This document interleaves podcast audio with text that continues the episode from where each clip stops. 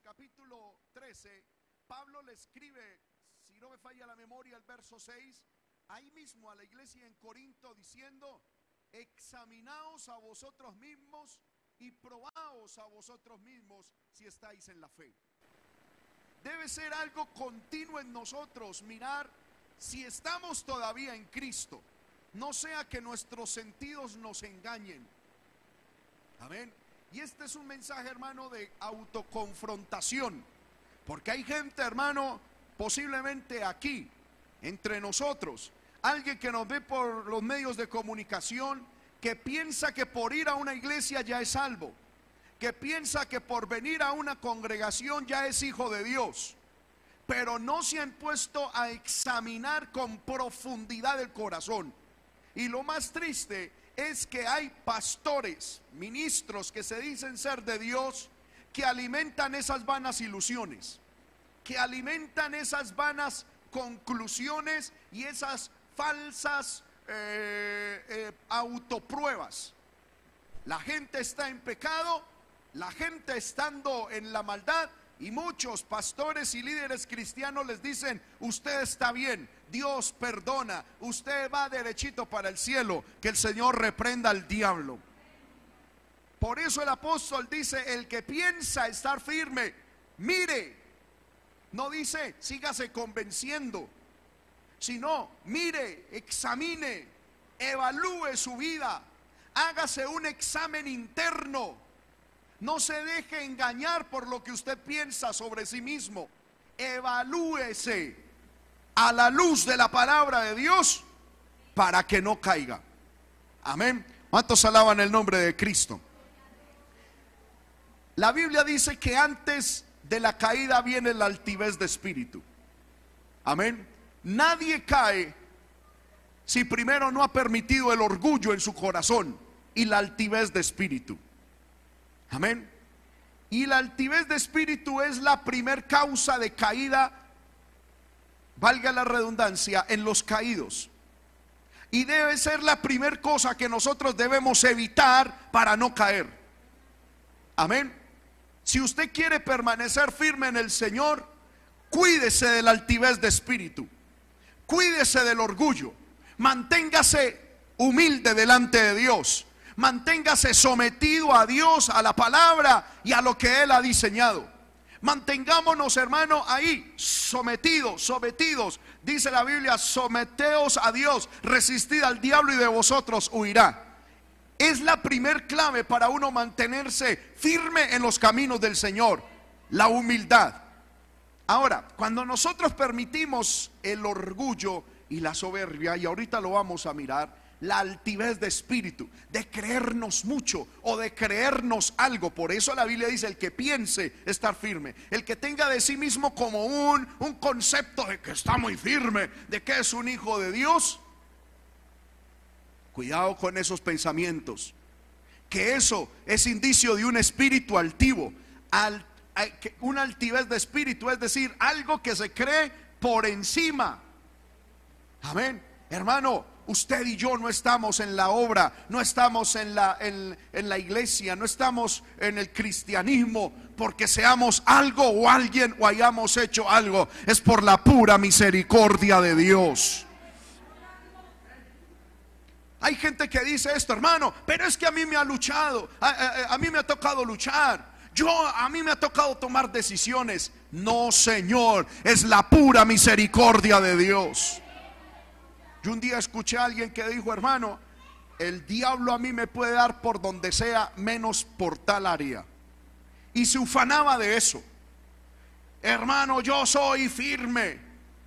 Yo soy firme. Y por ahí fue donde el diablo lo tumbó. Porque hermano, hay altivez de espíritu.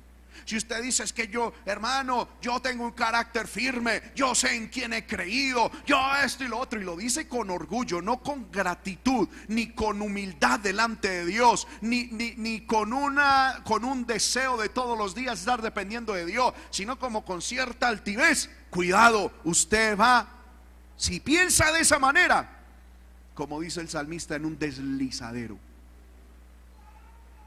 Amén la clave de un cristianismo fructífero y de un cristianismo permanente, victorioso, es la humildad y la humillación delante de Dios. Ahora, cuando uno permite eso en el corazón, va a permitir siete pecados, cinco pecados, que fueron los que permitió el pueblo de Israel en su corazón. Pecados que lo llevaron a la postre a caer. Recordemos, el pueblo de Israel salió de Egipto iban, e iban a la tierra prometida. Y en el trayecto ellos tuvieron que pasar por el desierto. Allí se demoraron, ¿cuántos años se demoraron en el desierto? 40 años. Amén. He escuchado personas que dicen que el pueblo de Israel daban vueltas por el desierto 40 años. Bíblicamente eso no es así.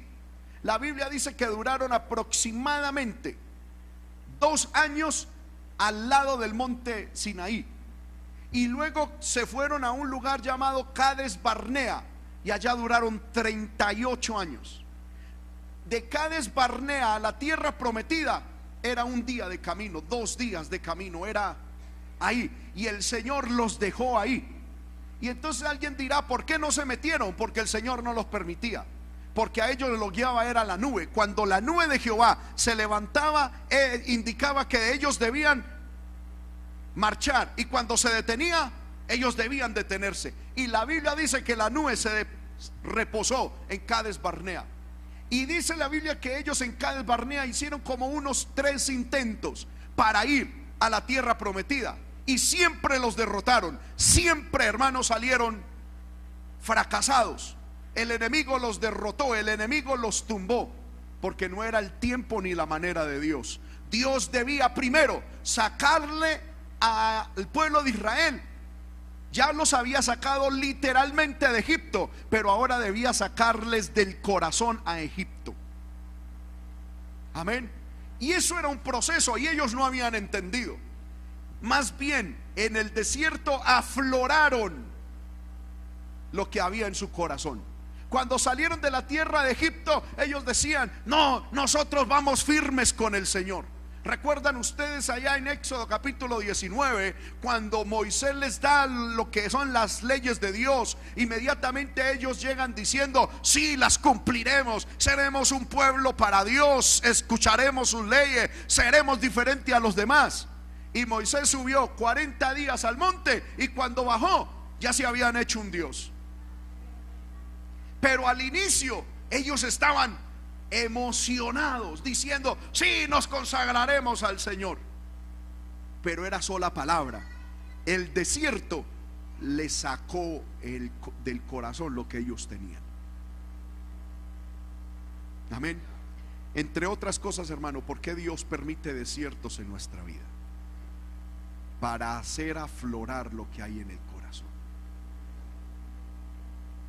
Amén. ¿Y qué fue lo que afloró en el corazón de ellos? Lo primero que afloró, el primer pecado antiguo que nosotros debemos evitar, si queremos evitar caer, es, versículo 6, estas cosas sucedieron como ejemplos para nosotros, para que no codiciemos cosas malas como ellos codiciaron. El primer pecado antiguo que debemos evitar hoy, si queremos permanecer firmes en Dios, es la codicia. Alguien dirá, hermano, gracias a Dios, yo ya no soy codicioso. Y menos de cosas malas. Amén. Cuando yo estudio, y lo vamos a hacer inmediatamente, ¿en qué historia o en qué suceso se fundamentó el apóstol Pablo para decir que no codiciemos, nos vamos a dar cuenta que nosotros tenemos que rendir nuestra codicia a Dios. Y tenemos que arrepentirnos de eso. ¿De qué situación el apóstol Pablo se valió, inspirado por el Espíritu Santo, para enseñarnos que debemos eliminar de nuestro corazón la codicia para no caer? Está en el libro de números capítulo 11. Abramos las sagradas escrituras, libro de números capítulo 11. Dice la palabra del Señor y vamos a estudiarla esta, este capítulo, aunque no de manera eh, profunda, pero sigue resaltando algunas cosas importantes. Dice la palabra de Dios, números capítulo 11, verso 1. Aconteció que el pueblo, ¿cuál pueblo? El pueblo de Dios, Israel, se quejó a oídos de Jehová. Y lo oyó Jehová y ardió su ira. Y se encendió en ellos fuego de Jehová y consumió uno de los extremos del campamento. Hermano, el pueblo de, yo les comenté ahorita que el pueblo de Israel llevaba dos años en la en el monte Sinaí y que luego se fueron a Cades Barnea. Justo, justo, hermano, es este momento en el que ellos salen del Sinaí para Cades Barnea. En Números capítulo 10, versículo 11 dice, en el año segundo, en el mes segundo, a los 20 días del mes, la nube se alzó del tabernáculo del testimonio. Y partieron los hijos de Israel del desierto de Sinaí según el orden de marcha. Y se detuvo la nube en el desierto de Parán. Y partieron la primera vez al mandato de Jehová por medio de Moisés. Y empezó el pueblo a moverse. Habían quedado en el, en el, en el Sinaí dos años. Dos años, dos meses y veinte días. Habían quedado ahí a orillas del monte Sinaí. Llegó la nube, se levantó. Moisés recibió la orden, marchemos. Y el pueblo marchó. Empezó a marchar. ¿Cuántos alaban el nombre de Cristo? Hermano, y, y dice la Biblia que el pueblo empezó a avanzar. Yo me imagino el gozo que ellos pudieron tener. Imaginémonoslo, hermano. Llevaban dos años, dos meses, veinte días en el Sinaí, detenidos, atascados, totalmente, como diríamos nosotros, eh, eh, como sin progresar ahí en el monte. Y de un momento a otro ven que la nube se movió y la orden, mover, eh, caminar, marchar, vamos para la tierra prometida. Y empezaron, hermano, a moverse. Ellos llegaban a cierto lugar, se detenían, mientras la nube se detenía y otra vez empezaban. Amén. Y dice la Biblia que en aquella situación, mientras el pueblo marchaba, se detenía, marchaba y se detenía, aconteció que el pueblo se quejó a oídos de Jehová primer cosa que involucra la codicia o que es una evidencia de codicia es la queja. Una persona quejambrosa en el fondo es una persona codiciosa. El pueblo empezó a quejarse. Hermano, como dicen algunos, Iban para el cielo y iban quejándose. Sí, de pronto no estaban en las más óptimas condiciones, pero iban en rumbo a la tierra prometida. Iban rumbo, hermano, a la tierra que Dios les había prometido y les iba a entregar. Ya, hermano, eh, habían pasado un tiempo de estancamiento, un tiempo, hermano, de, de ahí de estar quietos. Ahora era tiempo de, caminar, de conquistar, de ver nuevas cosas. Pero aún así, caminando hacia la tierra prometida, se quejaron. ¿Cuántos alaban el nombre del Señor? Porque hermano, la queja no es la manifestación de algo externo o sobre algo externo. Es la condición del espiritual del alma. Usted, lo voy a poner de esta manera, una persona quejambrosa puede estar en el mismísimo cielo y se va a quejar de algo. Amén. Gloria al nombre del Señor. Porque el hermano no es cuestión de las circunstancias, es cuestión del corazón. Amén. Hay gente, hermano, que se queja por todo. Yo he escuchado personas que dicen, qué frío. Pero cuando hace mucho calor, ay no, qué calor tan horrible. Amén. Y todo es una queja. Todo. Para ellos nada está bien, nada es bueno. A todo le falta algo para que sea perfecto. Y no son las circunstancias, es el corazón. ¿Por qué? Porque el pueblo de Israel, si bien estaban en el desierto, pero ya estaban marchando. Bueno, uno dice, se quejaron estando estáticos ahí, ¿cómo se dice? Eh, estando quietos, estando totalmente... Sí, o sea, cuando, cuando la nube se quedó, que quedaron ahí detenidos. Bueno, ellos dirán, pero hagámosle. Bueno, se quejaron por el estancamiento, pero es que ya estaban marchando.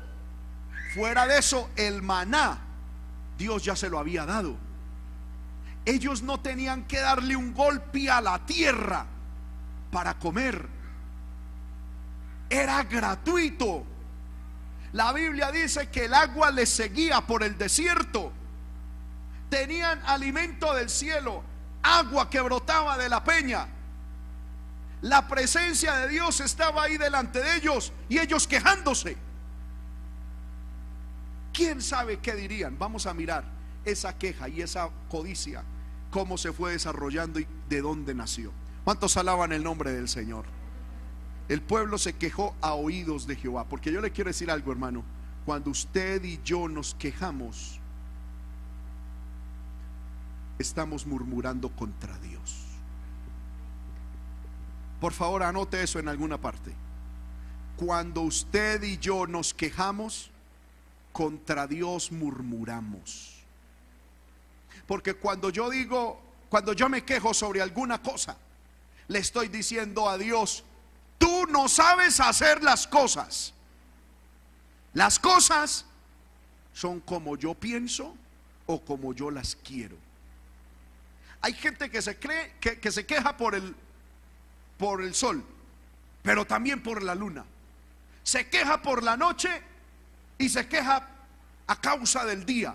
¿Qué, qué le decimos a Dios por eso? Que no supo hacer las cosas. Cuando nos quejamos aún por la situación económica que estamos viviendo, ¿qué estamos diciéndole a Dios? Amén. Que Él nos ha desamparado, que Él nos ha puesto a un lado. Hermanos, pueblo de Dios, cuidado. Uno de los pecados que hace caer al pueblo de Dios es la codicia. Y la codicia empieza con la queja. O se muestra con la queja. En vez de quejarnos, alabemos y seamos agradecidos. Sea agradecido en lo bueno y en lo malo. Agradece a Dios en el día del bien pero agradece a Dios en el día del mal. Yo quiero hacer un pequeño paréntesis, no perdamos números capítulo 11 y abramos el libro de Romanos capítulo 2. Vamos a mirar que evidentemente lo que estamos hablando tiene mucha conexión bíblica.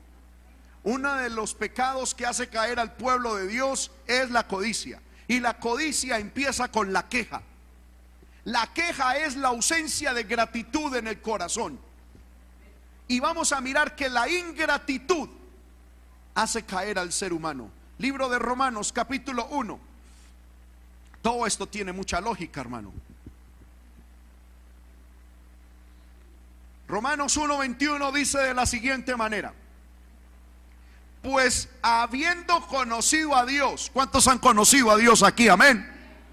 Dice, algunas personas, habiendo conocido a Dios, ¿qué? No le glorificaron como a Dios, ni qué, ni le dieron gracias, sino que se envanecieron en sus propios razonamientos y su necio corazón fue entenebrecido. Profesando y creyendo ser sabios, se hicieron necios y cambiaron la gloria del Dios incorruptible en semejanza de imagen de hombre corruptible, de aves, cuadrúpedos y de reptiles, por lo cual Dios también los entregó a la inmundicia, a las concupiscencias de sus corazones, De modo que deshonraron entre sí en sus propios cuerpos, ya que cambiaron la gloria de Dios, honrando y dando culto a las criaturas ante el Creador, el cual es bendito por los siglos. La falta de gratitud en el corazón produce que Dios nos entregue al mal. Por eso, hermano, elimine la queja, por favor.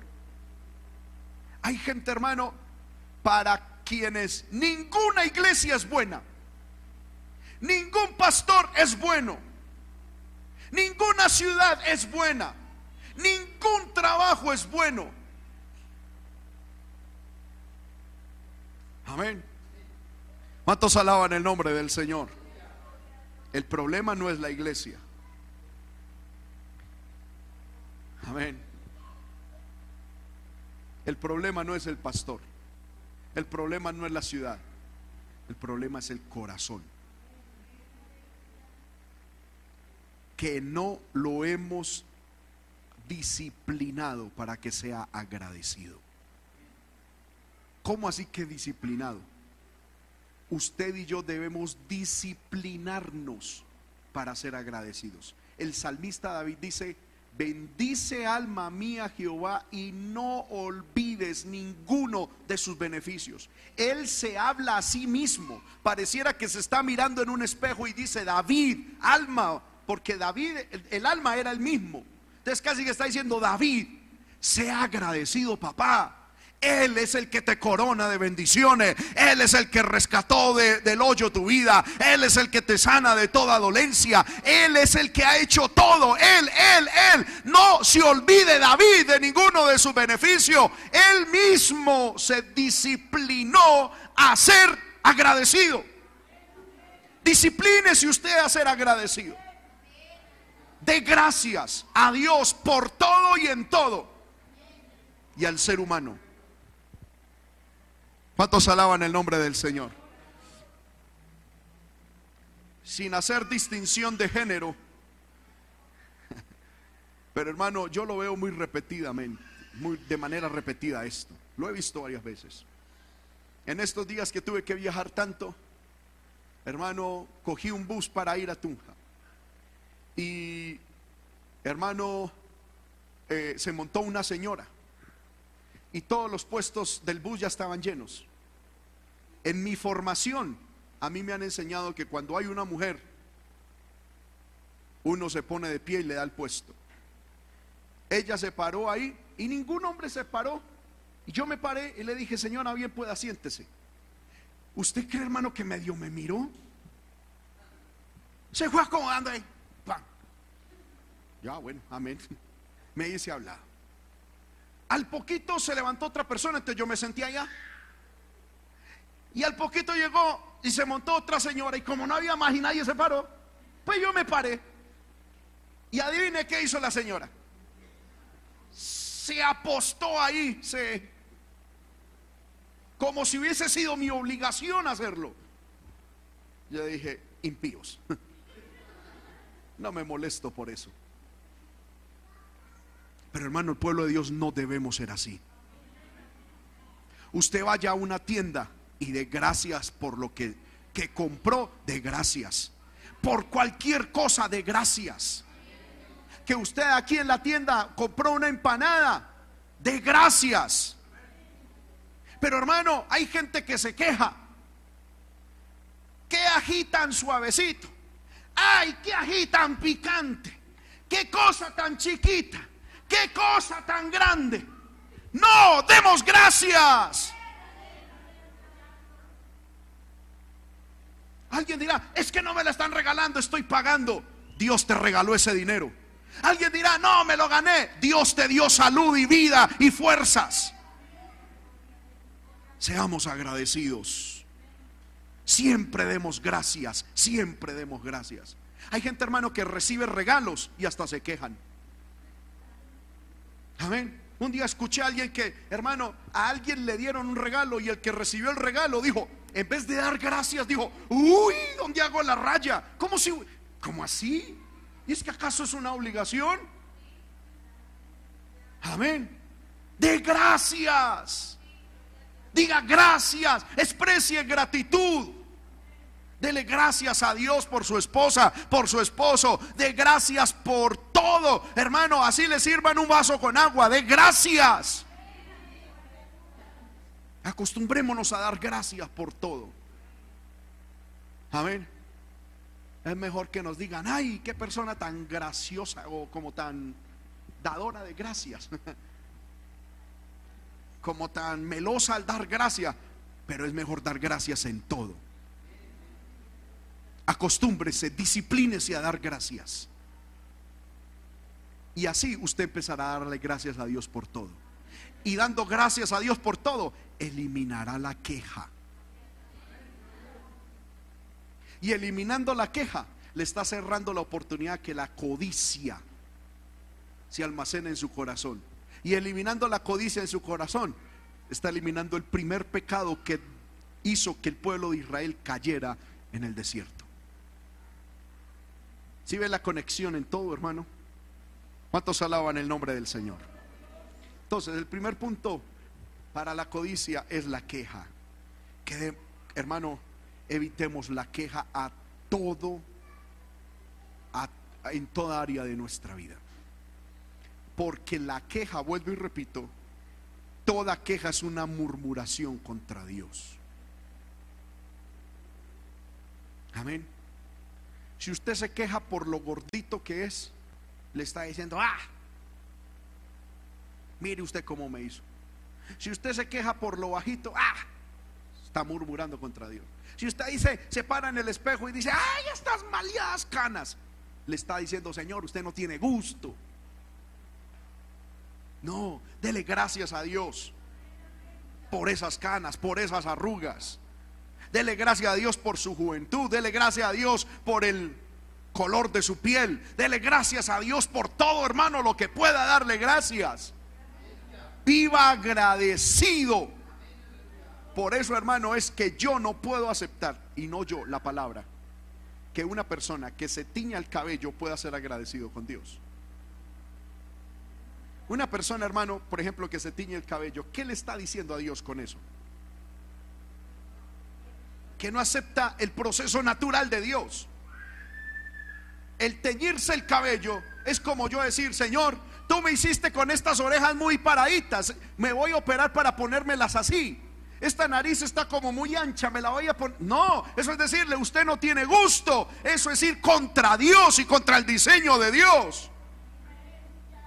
Si Dios me hizo así y te hizo así, es porque Él te ve hermoso y hermosa. Y para un propósito especial lo hizo. No se queje, más bien dele gracias. Amén. Si usted es chiquito, calvito y narizón, no se queje por eso. El apóstol Pablo también lo era así. La historia nos dice que Pablo era chiquito, que posiblemente no medía más de 1,50 de estatura. Era calvo, calvo, calvo y bastante narizón. Dotado de bastante nariz. Lo importante no es el tamaño de la nariz, sino la relación que tengamos con Dios. Y como siempre he dicho, el tamaño, hermano, lo externo, eso es pasajero. Lo importante es lo espiritual y el tamaño del cerebro. Porque uno ve unos gigantones, hermano.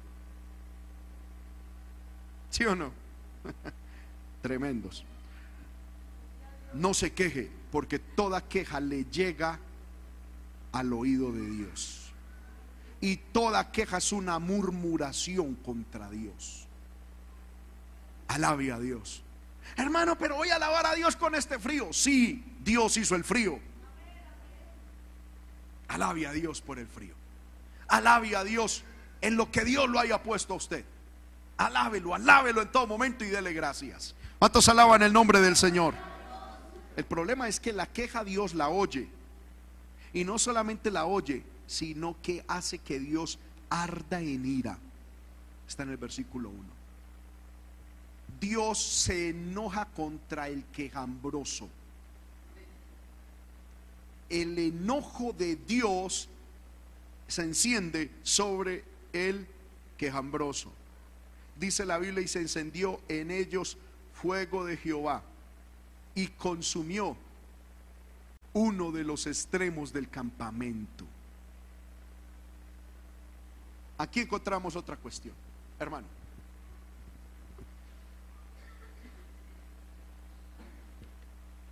El pueblo de Israel se estaba quejando, murmurando contra Dios. Habían otros dentro del pueblo que no estaban quejando.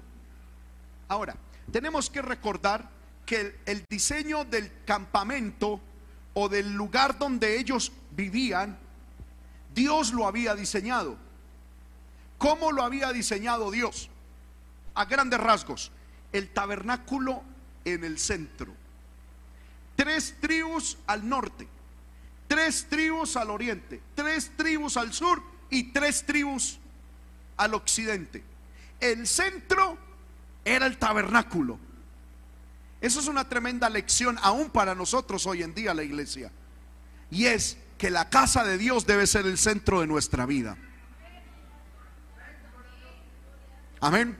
El tabernáculo estaba en el centro. Dios dijo, me ponen el tabernáculo en el centro y todas las tribus deben estar. Tales tribus, tres al norte. Tales tribus, tres, así, como rodeando y todas las puertas debían estar mirando al tabernáculo. Es decir, cuando ellos salieran de sus casas, lo primero que veían era en dirección al tabernáculo. ¿Cuántos alaban el nombre de Cristo? Tenga ese, ese detallito en mente que ahorita lo vamos a mirar. Ahora, la Biblia dice que ellos estaban ahí todos en el campamento. Moisés seguramente estaba, porque la casa de Moisés estaba en el centro, al lado del tabernáculo. Moisés vivía al lado del tabernáculo. Y todos se quejaban contra Dios y contra Moisés. Me imagino todos ahí. Ahora, unos del pueblo que se quejaban y habían otros del pueblo que no se quejaban. Por favor, imagínese esto. Moisés está en el centro. En donde generalmente los que se quejan, ¿en dónde se hacen? Atrás. Empiezan, ah, los que estaban alrededor de Moisés y apoyando a Dios y esto y lo otro, estaban al frente ahí con Moisés. No, Moisés, vamos para adelante, hágale, hágale. Moisés, no le ponga cuidado a eso, hágale. Y los otros, ah, pero es que esta gente, y entre ellos empezaron a unirse. Porque usted ve que los, los quejambrosos generalmente hacen sindicato. ¿Sabe para qué? Para apoyarse en su queja. Para no sentirse solos en su queja. Y entonces, ah, esto y lo otro. Hermano, ¿usted qué opina? ¿Cierto que sí? Sí, sí, sí, sí. Y, y se van apartando. Se van apartando poco a poco. ¿Usted qué opina? También, ¿cierto que sí? Usted, usted, venga, usted también, venga, venga para acá. Y empiezan a apartarse y la ira de Dios llegó al extremo y ¡prum! a los que estaban en el extremo y los mató.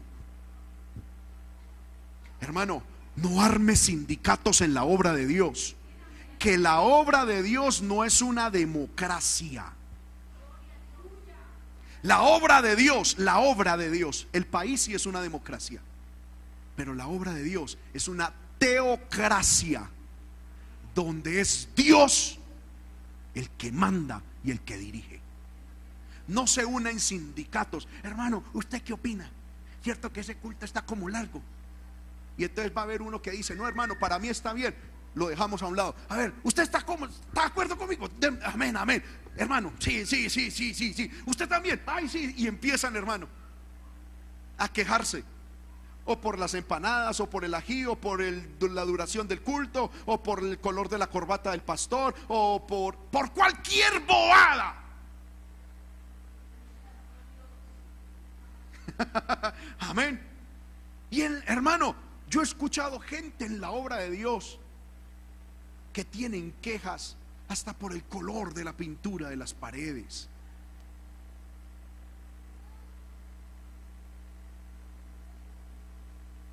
Se quejan por unas cosas, se amotinan por unas cosas. Cuidado que es el principio de la caída. Ese es un principio de caída. Cuidado. Alguien dirá, hermano, entonces uno no puede estar en desacuerdo Si a usted algo no le gusta, hable con el que manda la obra. Métase unos 3, 4 días de ayuno y exponga delante de Dios su causa. Y lo más seguro es que usted va a salir de ese ayuno sin queja.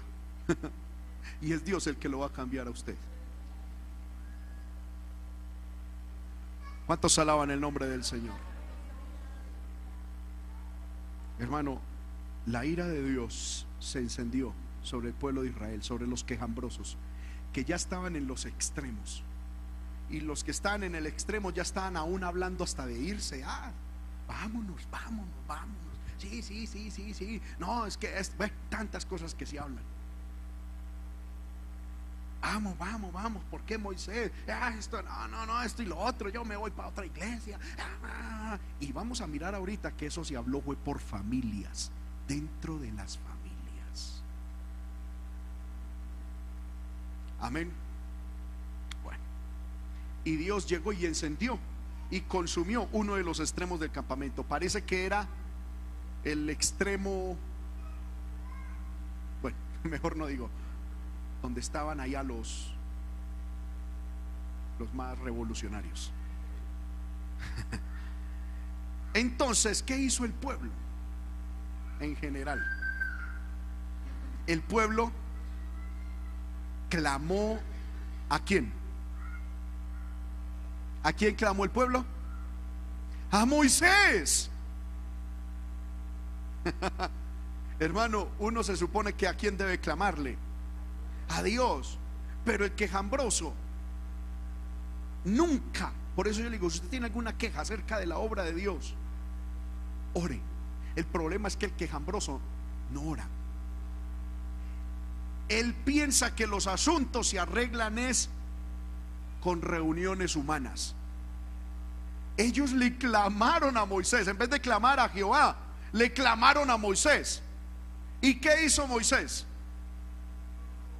Oró a Jehová. Entre otras cosas, ¿qué tiene que hacer uno como líder cuando el pueblo se queja? Ponerse a hacer reuniones a decir, hermano, ¿usted qué opina? Hermano, ¿usted qué opina? ¿Usted qué opina? No. Rodillas. Señor, tú que eres el que diriges este asunto, ¿qué dices? En estos días, hermano, alguien me llamó un pastor que estaba presentando que tenía unos problemas terribles en el grupo alabanza de la iglesia que él pastoreaba. Unos problemas tremendos y él me decía, hermano, imagínese esto. Y entonces me llamó y me dijo, hermano, usted que fue director del grupo de alabanza y que ya es pastor, yo creo que usted me puede dar un consejo.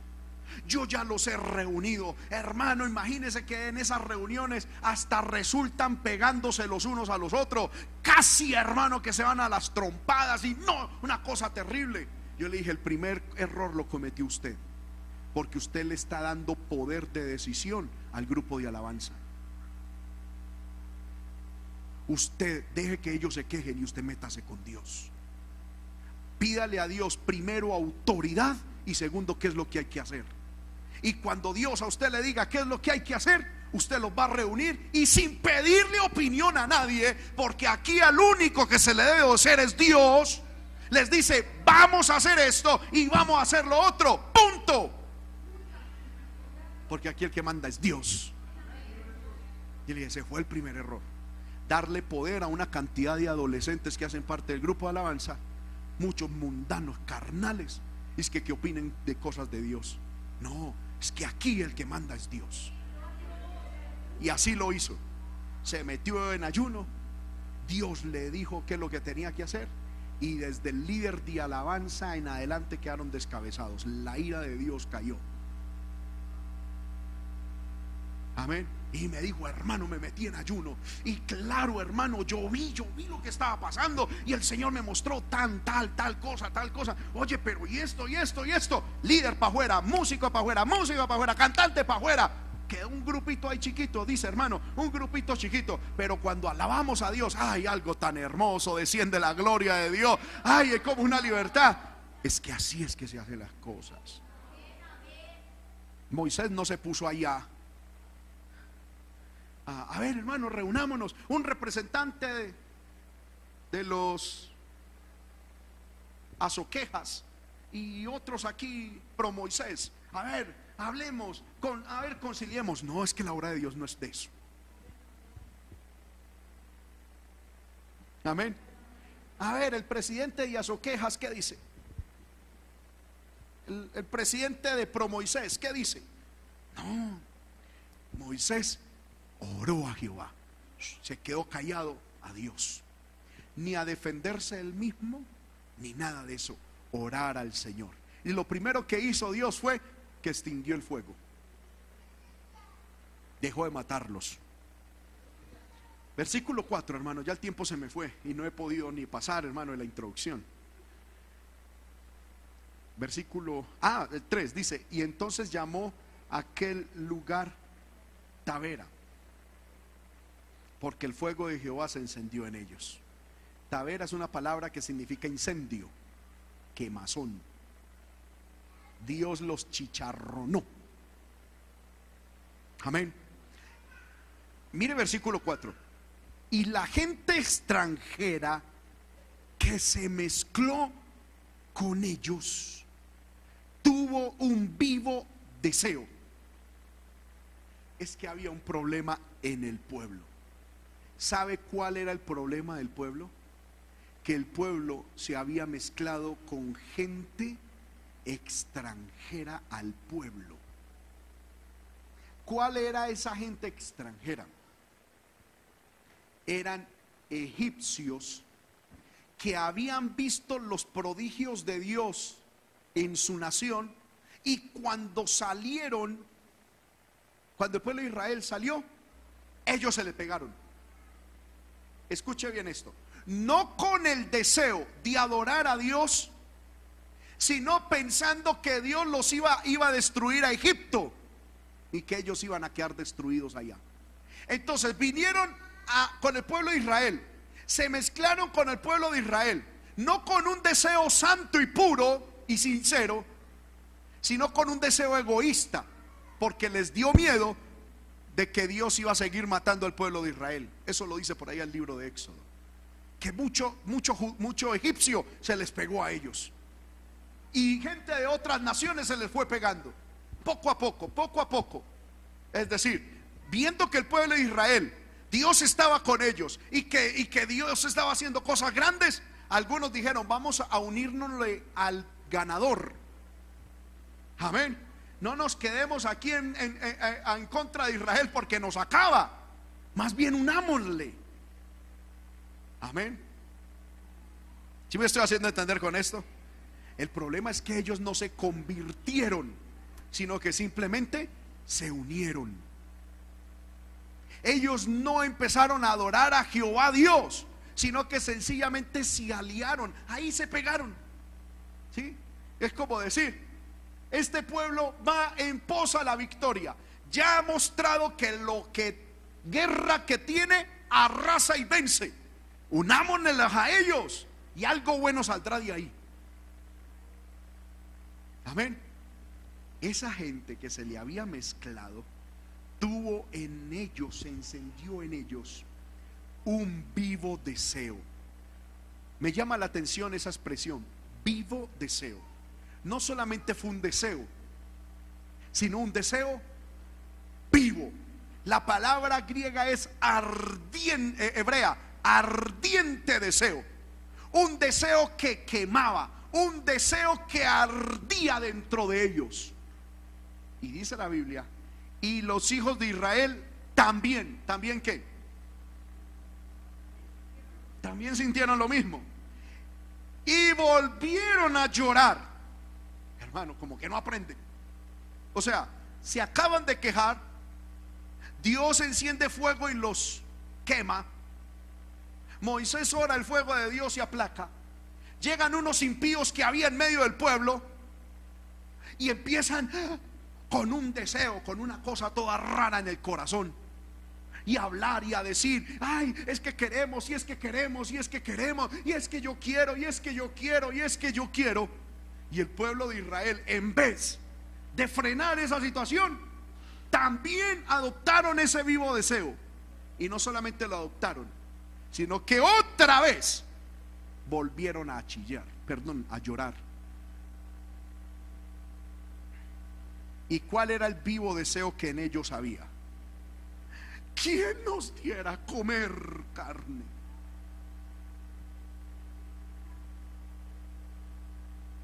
Amén. Miremos esto. En 1 Corintios capítulo 10, donde leímos al comienzo, versículo 6, dice, ni codiciemos cosas que malas, como ellos codiciaron y perecieron. ¿Y qué fue lo que ellos codiciaron? Carne. ¿Y es que comer carne es algo malo? Amén. El punto no es tanto lo que se anheló, sino por qué se anheló y con base en qué se anheló y qué es lo que se buscaba.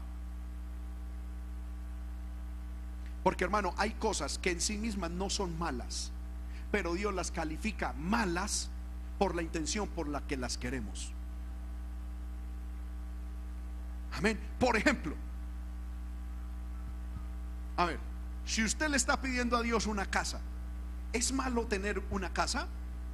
¿Es malo pedirle a Dios una casa?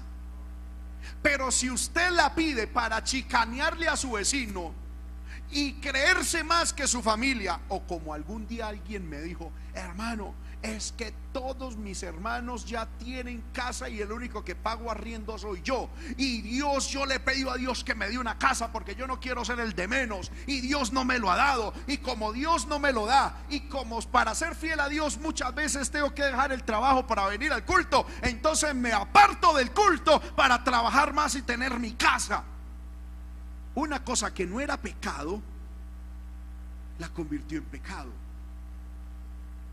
Si me estoy haciendo entender con esto? Y ahora está descarriado, trabajando el doble y sigue pagando arriendo. Perdió a Dios, perdió todo y no ha ganado nada. Yo me he puesto a pensar, hermano, tremendo cuando la queja se, se se apodera del corazón, hermano, la falta de gratitud. En vez de decirle, Señor, gracias porque provees para pagar un arriendo. No, empezó a quejarse que porque los hermanos ya tenían y las hermanas ya tenían casa.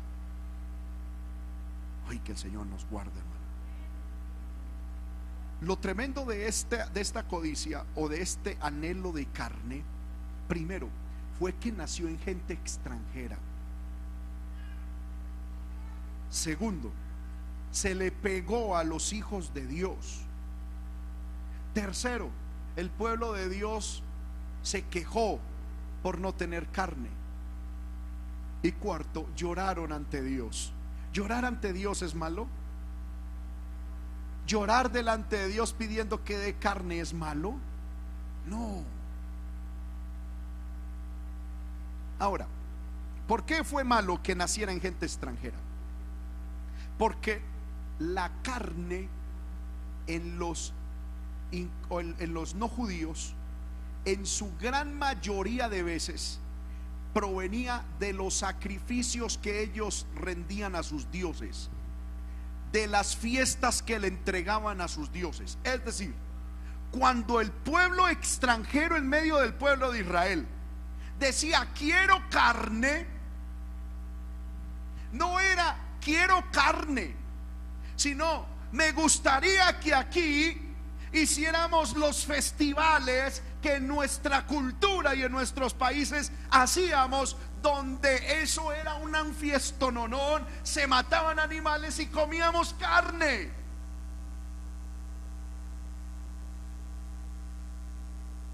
Amén. Ese deseo inició en los extranjeros. Fue una visión, un pensamiento que nació en los extranjeros y se le metió al pueblo de Dios.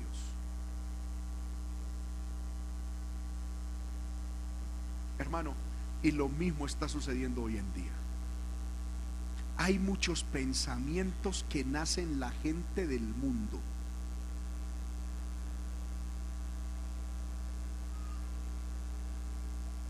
Amén o no amén. Cosas que anhelan hacer, para practicar sus pecados, sus cosas. y las dicen y mucho pueblo de Dios las adopta y empiezan a codiciar. Lo mismo que codicia el mundo. Y empiezan a llorar. Voy a poner un ejemplo que sucedió en cierto lugar. Una cantidad de descarriados de una iglesia, unos jóvenes descarriados. Porque, vuelvo y repito, los descarriados se unen. Amén. Los que están mal se unen. Los rebeldes y los divisionistas son como imanes, hermano. ¡Pum! Se atraen. Una cosa espantosa. Amén. Y había un grupito de muchachos en una iglesia, descarriados. Y en un fin de año, hermano, ellos se volvieron fornicarios de todo. Y un fin de año decían, este fin de año vamos a pasear. Vamos a alquilar una finca y nos vamos a pasear esto y lo otro. Y entre ellos habían familiares jóvenes cristianos. Y ese deseo también se les pegó a los jóvenes. Oiga, sí, pero es que nosotros también tenemos todo el año en la iglesia, nosotros también queremos pasear. Yo pregunto, ¿es malo de pronto ir a pasear? De pronto alquilar una finca y pasar unos, unos días de descanso? Eso no es malo. Pero en ese caso sí era malo. ¿Por qué? Porque la iniciativa nació en gente impía para ir a pecar.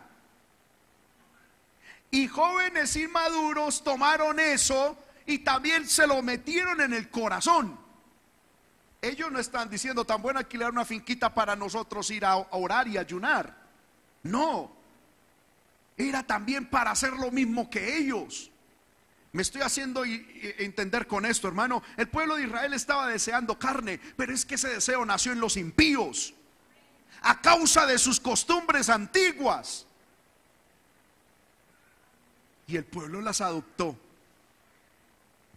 Y el pueblo de Israel, ellos no decían, nosotros las queremos para hacerle eh, fiesta a Baal o a esto, entre otras cosas, hermano. Personas que saben del tema, por eso es que nosotros los cristianos no practicamos esos festivales ni esas cosas. Dicen los que saben que la palabra festival es fiesta Baal y que la palabra carnaval viene de algo que se llama carne a Baal. Amén. Lo he escuchado y lo he leído de varias personas. Un cristiano no participa ni de festivales ni de carnavales. Porque esos son espacios de adoración a Satanás.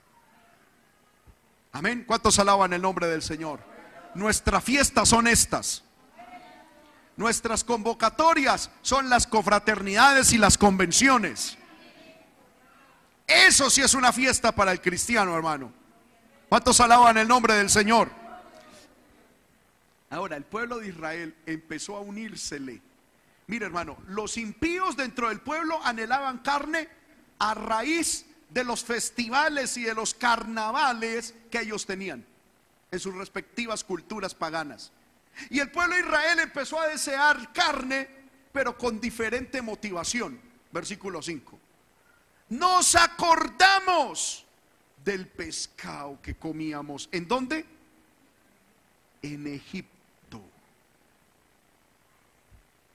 comíamos en Egipto de balde, es decir, es que gratuito. De los pepinos, los melones, los puerros, las cebollas, los ajos. Amén. Dos cosas que encuentro aquí.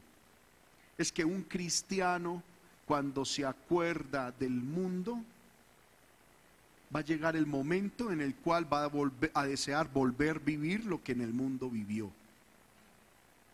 Por eso la Biblia dice, no traigáis a la memoria las cosas pasadas. En el mundo hay un dicho que dice, recordar es vivir, pero en el cristianismo recordar es morir. Hermano, yo lo digo con mucho respeto, no estoy diciendo que vaya, yo solo predico la palabra. Pero hermano, yo no entiendo cómo un cristiano puede tener fotografías todavía borrachos, bebiendo cerveza, como cuando están en el mundo.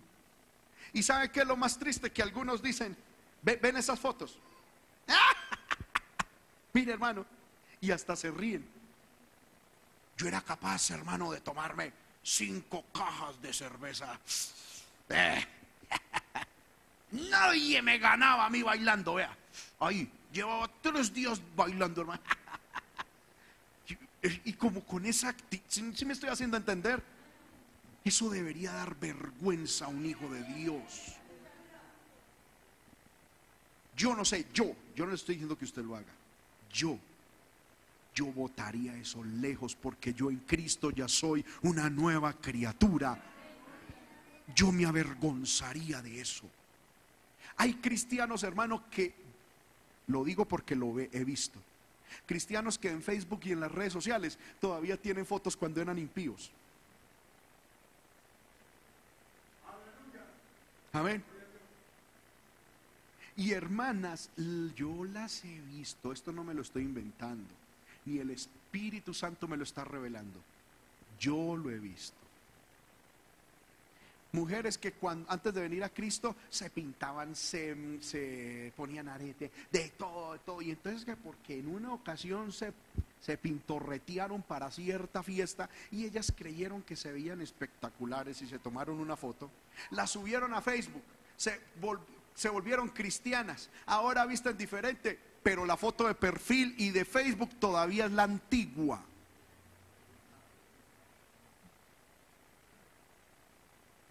Y alguien dirá, no hermano, es que tiene la red en desuso. No, uno las ve muy activas.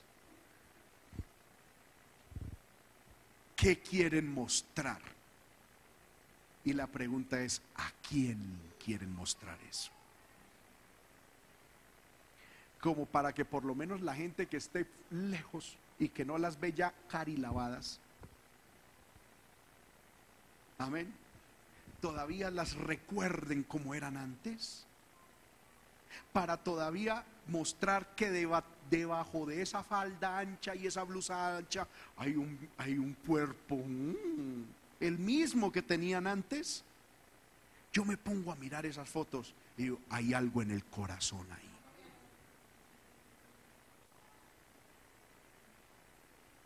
Hay algo en el corazón. O usted, hermano, yo no quiero ser estrevista, dígame usted si sí o si no. Amén. Si, si yo, por ejemplo, si, yo hubiese sido inconverso y yo en el mundo me hubiese, hermano, tomado una foto sin camisa y mostrando aquí, oh, así, y ahora es que cristiano y yo pongo todavía esa foto, ¿qué estoy queriendo decir con eso? No sé, eso dice mucho, hermano. Eso dice mucho. El cristiano nunca añora su vida pasada, nunca.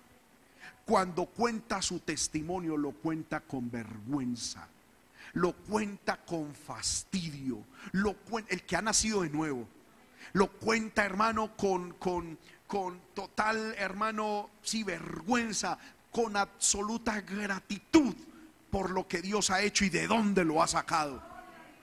Pero eh, cuando uno escucha gente, hermano, que cuenta su testimonio, entre comillas testimonio, pero se ufanan de lo que fumaban, de lo que tomaban, de cuánto bailaban, de cuánto metían, hermano, en esa fiesta. Y uno les ve cierta alegría. Hermano, vuelvo y repito, ven las fotos o un video y eso se quedan meditando. Uy, hermano, tremendo. No es que mejor ni le cuento, hermano, lo que yo hacía. Como esa expresión, como, no sé, no sé. Amén.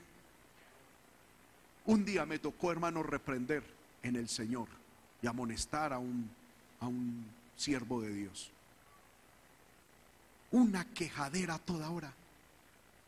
Hermano, es que ahora le estoy sirviendo al Señor y me entra poquito Cuando yo en el mundo, hermano, cuando no era pastor y aún en el mundo, yo ganaba plata, hermano.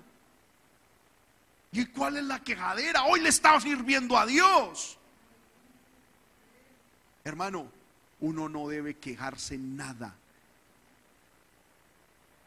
Ya, lo que pasó, pasó. Enfóquese en el Señor. Esa vida de pecado, olvídela, sepúltela. Pídale a Dios que Dios ponga en usted vergüenza por eso.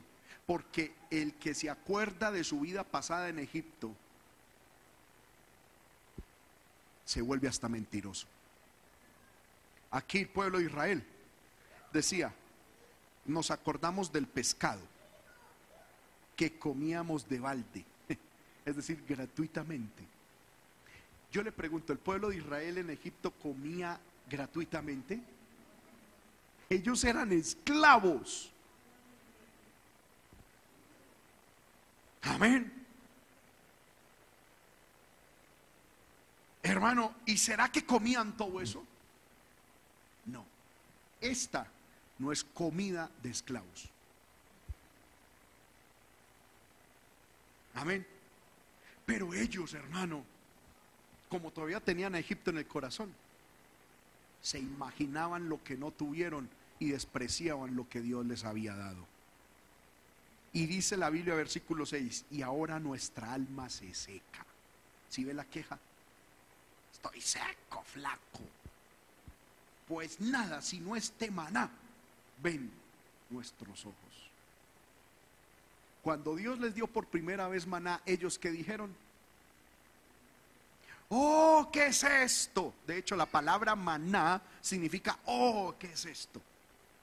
En hebreo. Queriendo decir, esto es algo espectacular. Y la primera vez lo comieron y, ay, hermano, eso fue algo. Pero pasó el tiempo, se mezclaron con actitudes y con gente extraña y les cambió hasta el apetito. Amén. Porque ahora decía, nuestra alma se seca.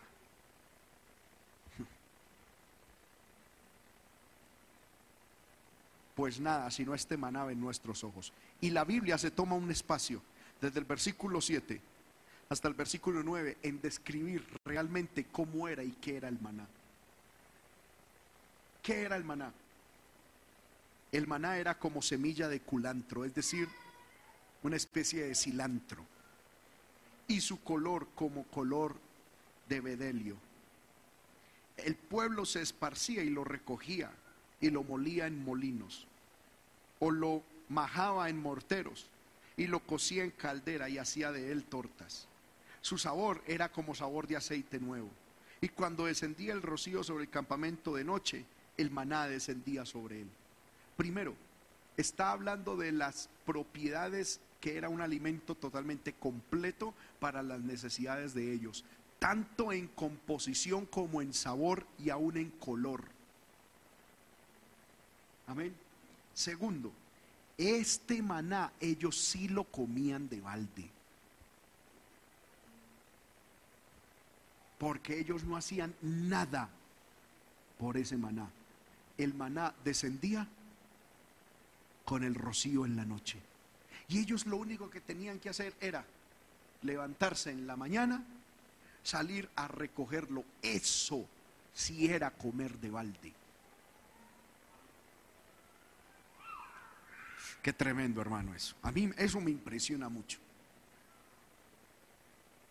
Amén.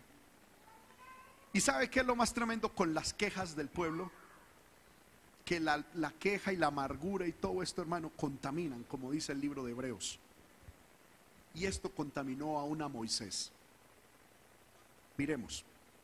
Oyó Moisés al pueblo que lloraba por sus familias, cada uno a la puerta de su tienda. ¿Recuerdan cómo estaban ubicadas las tiendas? En dirección al tabernáculo. Amén. Y cada uno se ponía a llorar por las familias. Hermano, yo me imagino aquello.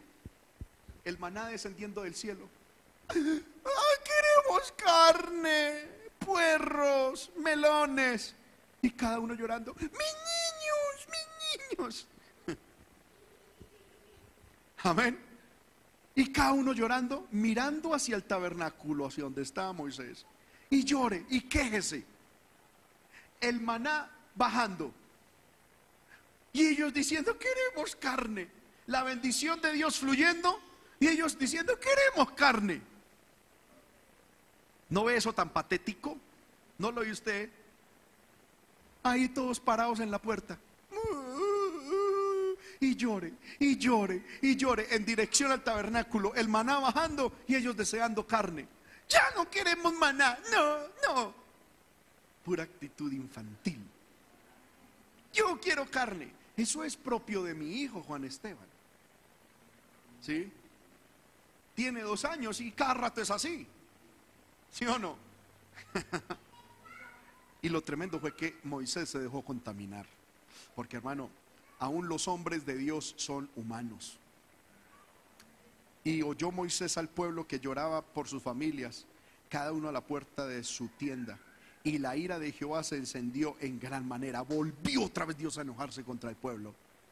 Y también le pareció mal a Moisés. ¿Qué fue lo que le pareció mal?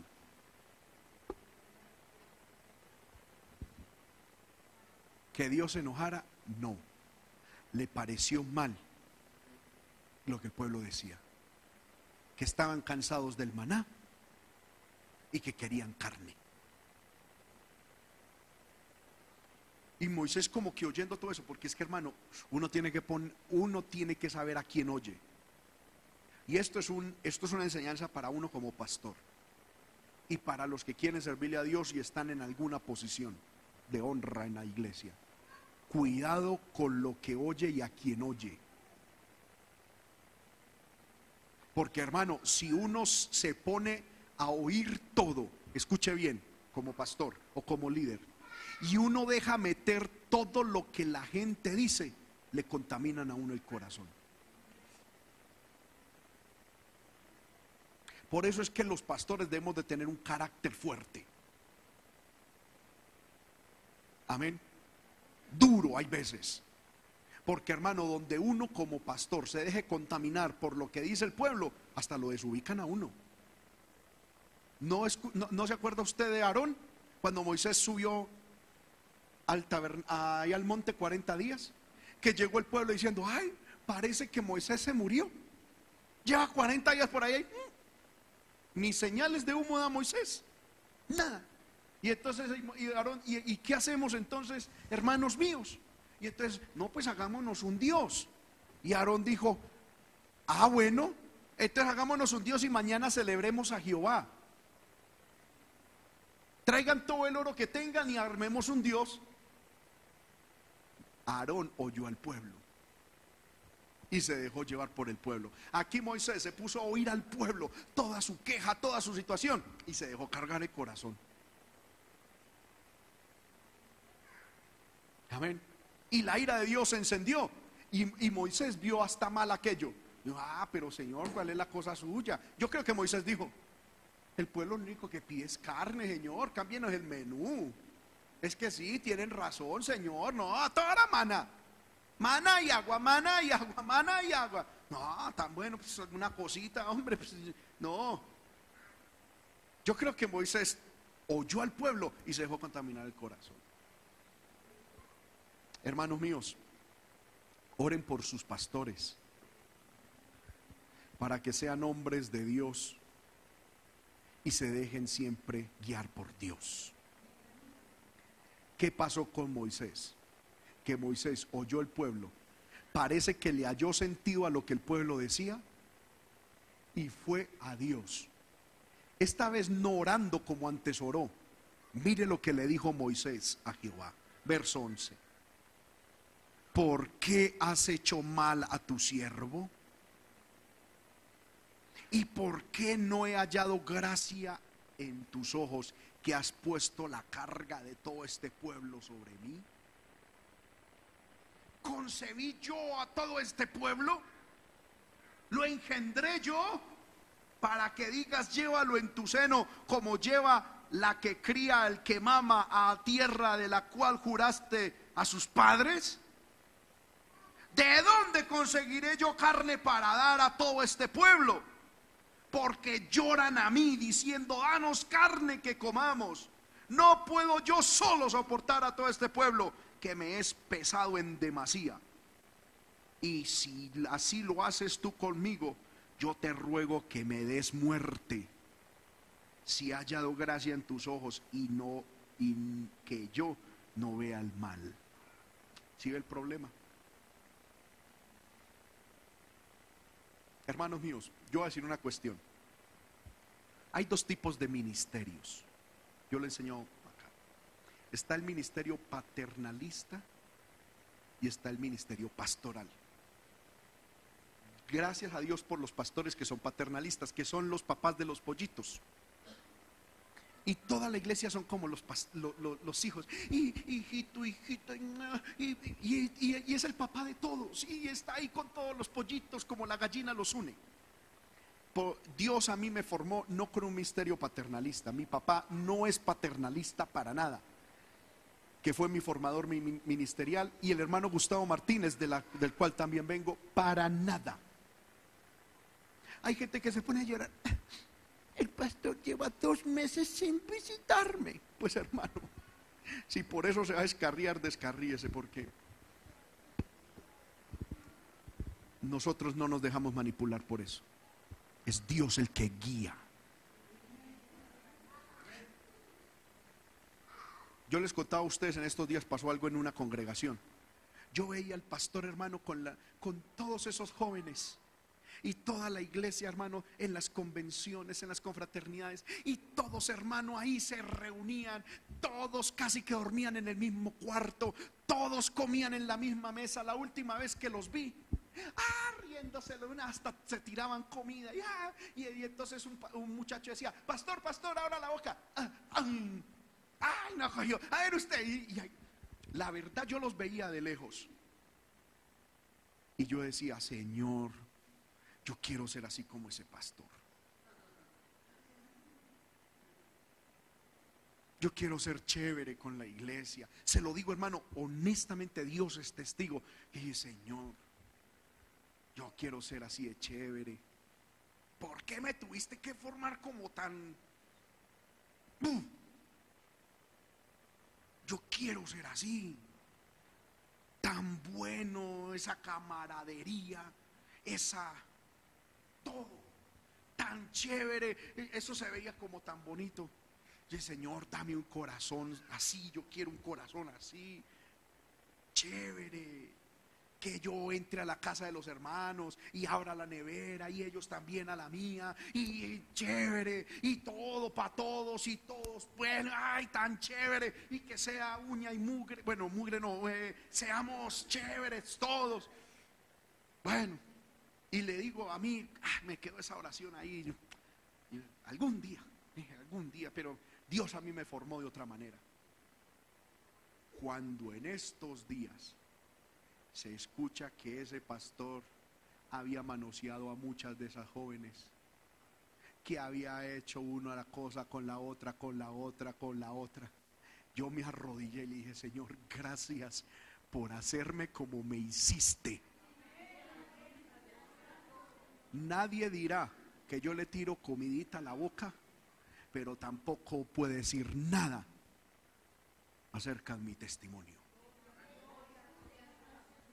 Y el Señor, manténme así. Así la gente diga que yo soy duro, cruel, que soy como inhumano, como insensible, como solo, como me han dicho. Sí, Señor, pero que guarde el testimonio. Que sea íntegro delante de ti, de la iglesia.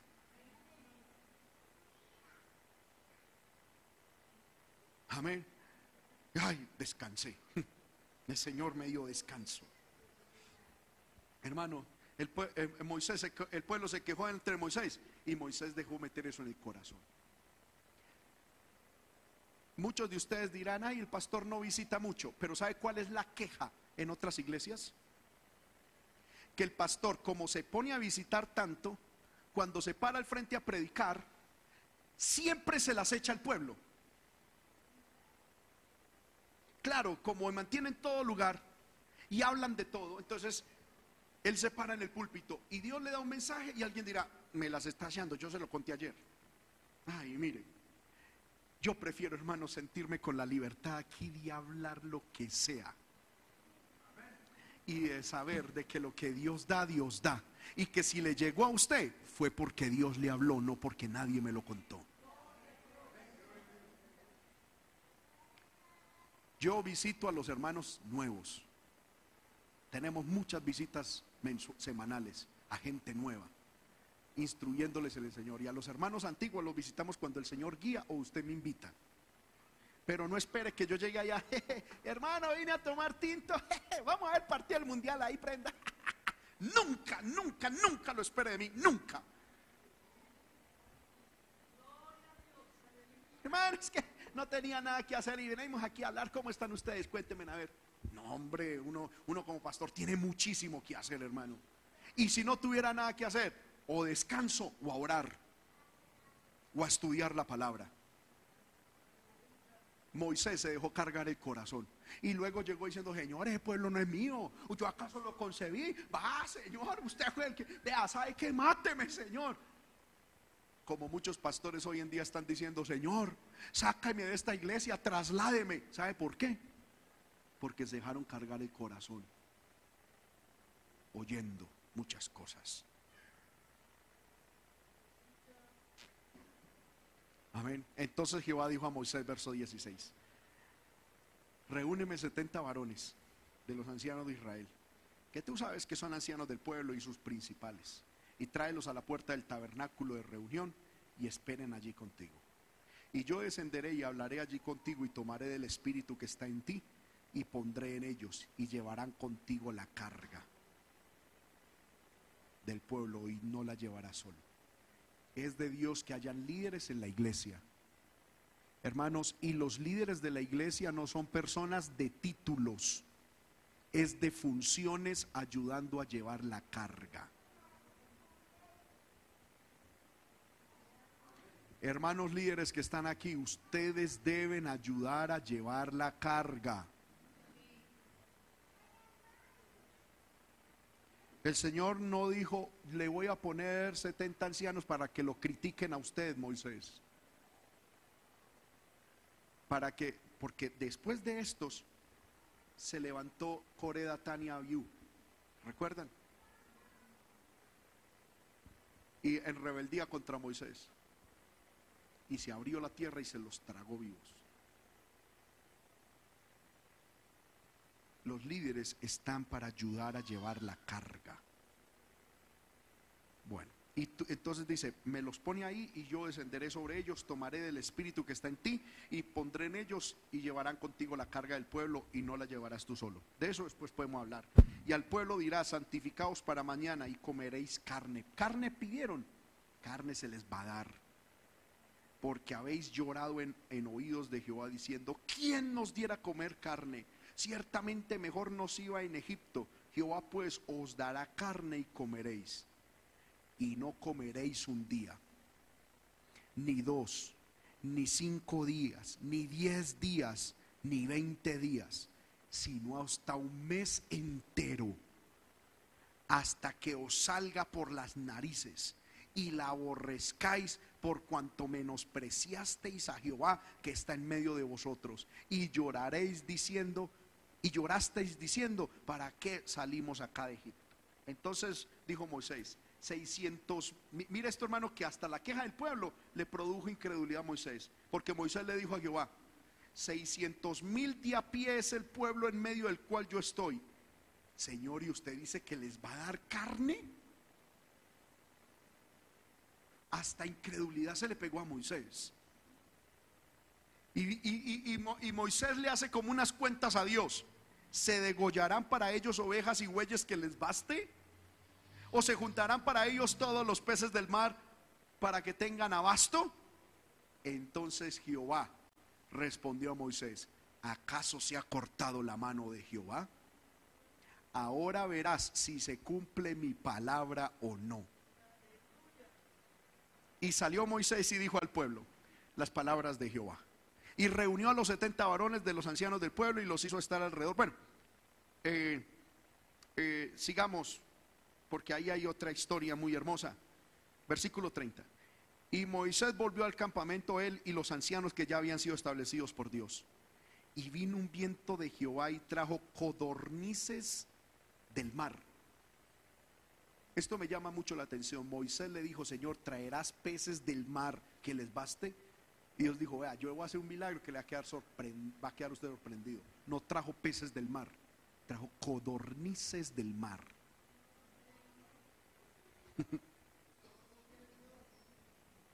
Amén. Yo le pregunto a usted, ¿las codornices viven en el mar? Yo tengo una teoría que después se la, algún día se las contaré, si es que es necesario.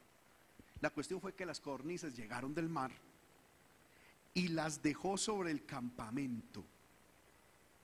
Mire esto, mire cómo medía ese tamaño de codornices.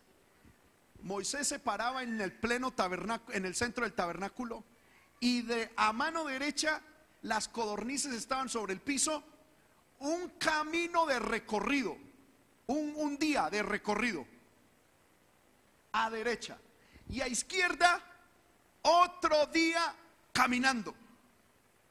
Y no solamente eso, sino que de alto medían dos codos.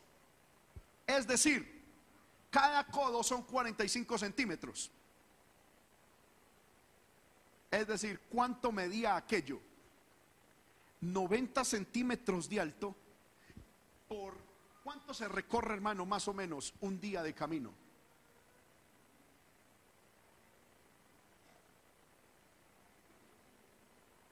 Dándole fuerte, fuerte, fuerte, caminando, más o menos cuánto.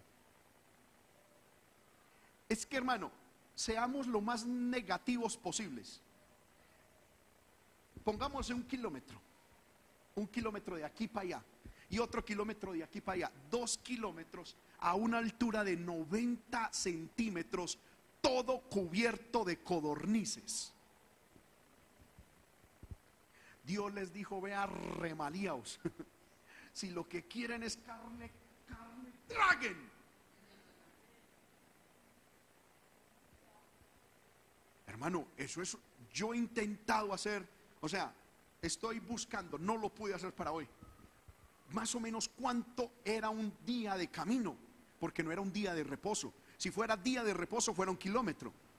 Pero no es día de reposo, es un día de camino. Más de un día, más de un kilómetro.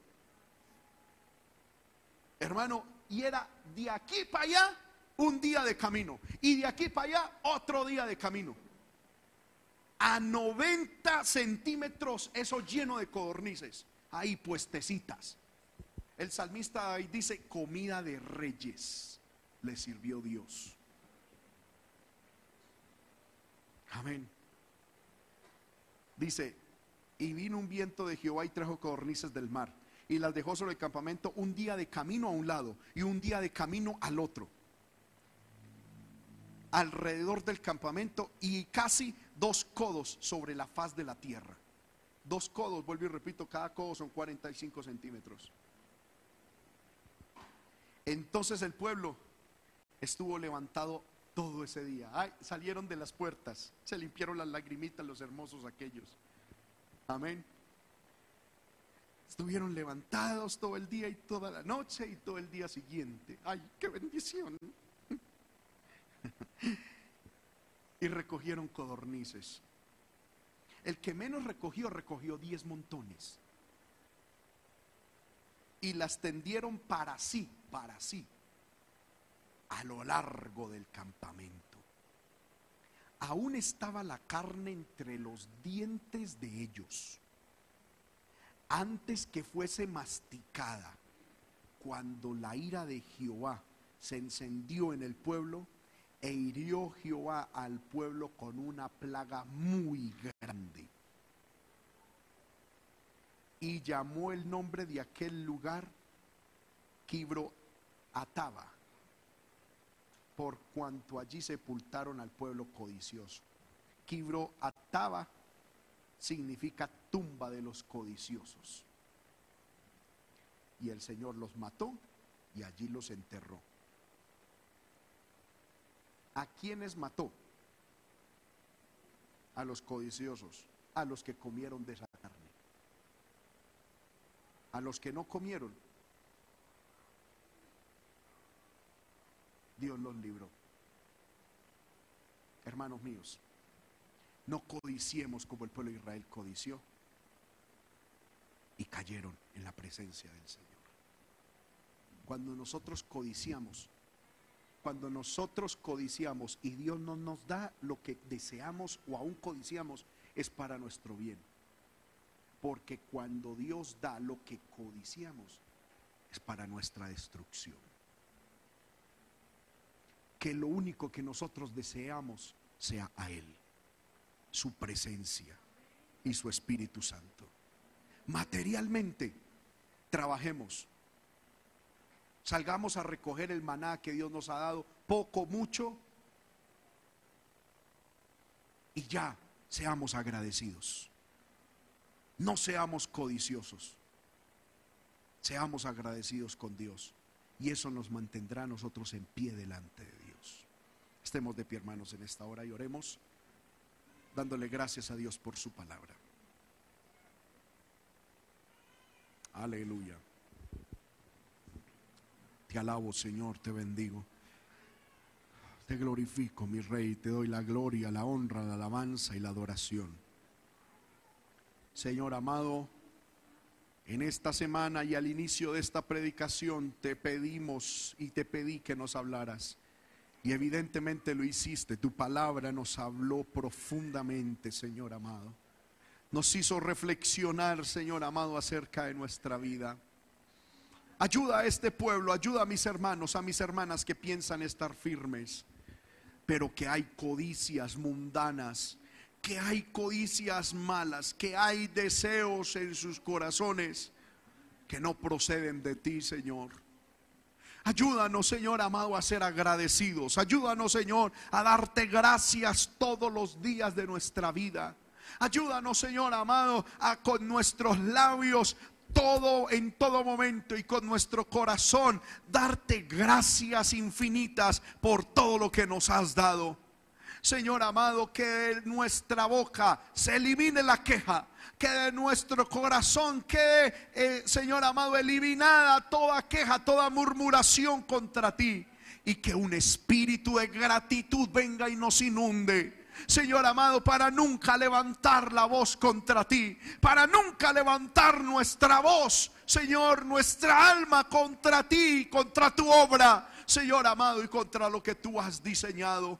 Ayúdanos a temerte, ayúdanos a reverenciarte, ayúdanos a estar humildes, sometidos a ti, como es tu deseo y como es la clave, Señor, para permanecer, Señor firmes para permanecer, Señor amado, de pie Padre, en todo momento. El pueblo de Israel cayó, Señor amado, porque le abrió el corazón a la codicia. Yo no quiero ser codicioso, Señor. Yo no quiero ser codicioso. Yo no quiero, Señor amado, que mi corazón haya codicia. Yo te agradezco por todo lo que tú me has dado. Antes, Señor amado, soy indigno de lo que me has entregado. Soy indigno de tanta bendición. Soy indigno, Señor amado, Padre bueno, de tanta Señor, que me has dado, Señor, empezando por la salvación de mi alma, empezando, Señor, por el perdón de mis pecados, continuando con la llenura de tu Espíritu Santo, Señor amado, siguiendo que me has llamado a tu obra, Padre bueno, me has dado una esposa, unos hijos, un hogar, Señor. Gracias, mil gracias, mil gracias. Mil gracias por todo lo que me has dado. Mil gracias por todo lo que me has entregado. Yo te pido que me perdones si en algún momento he levantado mi voz quejándome. Yo te pido que perdones, Señor, mi necedad. Que perdones, Señor amado, mi inmadurez. Que perdones mi torpeza si en algún momento, Señor, me he quejado de alguna circunstancia que ha venido a mi vida. Perdóname, Señor. Perdóname, Dios, y ayúdame a identificar esas quejas de mi alma para que yo pueda, Señor amado, eliminarlas y más bien darte gracias y más bien ofrecerte sacrificio de alabanza, es decir, frutos de labio que confiesan tu nombre. Señor amado, ayuda a este pueblo, ayúdanos a todos a ser esos hombres, esas mujeres, Señor amado agradecidos contigo. Excelentísimo Dios, te doy gracias. Gracias por tu palabra. Gracias por este estudio bíblico. Gracias, Señor amado, por estos momentos en que tú es tu palabra fue abierta. Gracias por abrir tu palabra, Señor, y alumbrar nuestros ojos. Gracias, Señor, porque cuando alumbran nuestros ojos, nuestro corazón es establecido en la palabra y en la doctrina. En el nombre de Jesús. Te damos gracias, Señor. Amén y amén. Ahora que salimos, Señor, guárdanos, protégenos. Cúbrenos con la gloriosa sangre de tu Hijo Jesucristo. Concédenos llegar a nuestros hogares en paz y en seguridad.